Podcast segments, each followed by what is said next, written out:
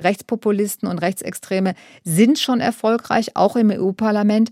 Sehen Sie eine Gefahr, dass immer mehr rechte Parteien, immer mehr rechte Abgeordnete ins Europaparlament gewählt werden und die EU sozusagen von innen zerstören?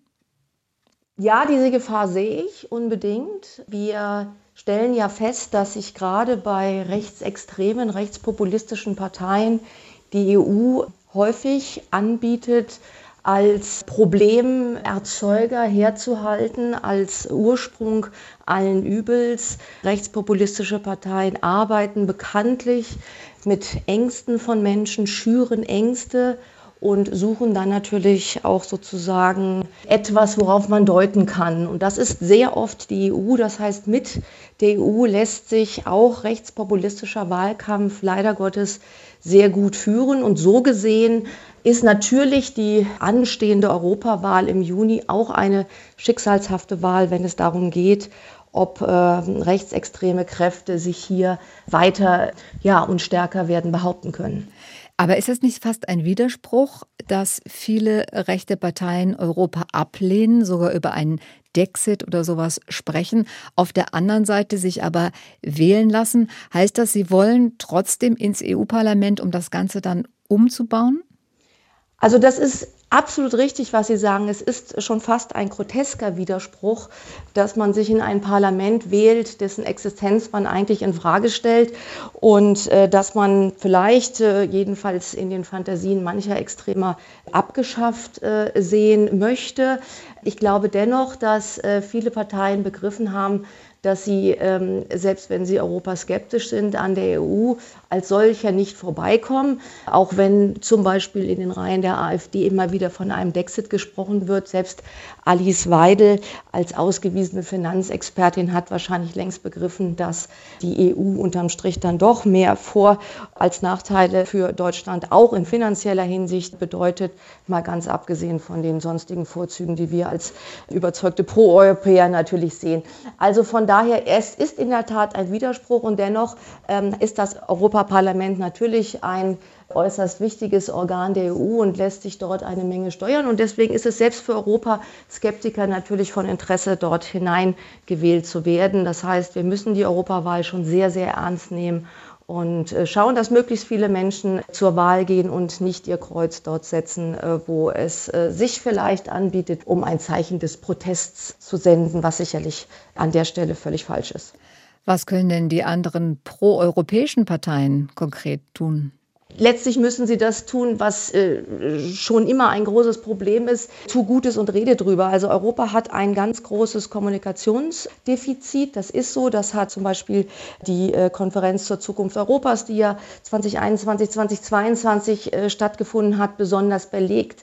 Es passieren tolle Dinge in Europa und letztlich wird viel zu wenig darüber gesprochen. Das heißt, die Kritik an der Europäischen Union ist immer viel lauter und lässt sich viel besser auch für Parteien sozusagen instrumentalisieren als das, was in Europa gut ist. So gesehen müssen äh, die Europabefürworter, müssen die äh, Parteien der demokratischen Mitte weiterhin dafür sorgen, dass das, was in Europa gut läuft und das, was Europa und die europäische Idee einfach als unverzichtbar macht, äh, wirklich auch dorthin kommt, äh, wo es hin muss, nämlich zu den Wählerinnen und Wählern, die jetzt aufgefordert sind, im Juni erneut darüber zu entscheiden, wie sich das Europäische Parlament in den nächsten fünf Jahren zusammensetzt. Sie haben das gemacht Sie haben über Europa und auch die Vorteile von Europa gesprochen, ganz stark vor der Corona-Pandemie. Da hatte Pulse of Europe Demonstrationen veranstaltet. Im Moment sehen wir Demonstrationen in Deutschland gegen Rechtsextremismus. Viele Menschen gehen auf die Straße. Wird es von Ihrer Seite auch wieder pro-europäische Demonstrationen geben jetzt vor der Wahl oder gibt es da vielleicht sogar eine Zusammenarbeit, gemeinsame Ziele mit den Anti-Rechts-Demonstrationen? Also zunächst Einmal ist es einfach großartig zu sehen, wie sich diese Demonstrationen aktuell wirklich wie ein Lauffeuer über Deutschland ausbreiten und Hunderttausende ein Zeichen für Demokratie, für Vielfalt, für ein friedliches Zusammenleben setzen.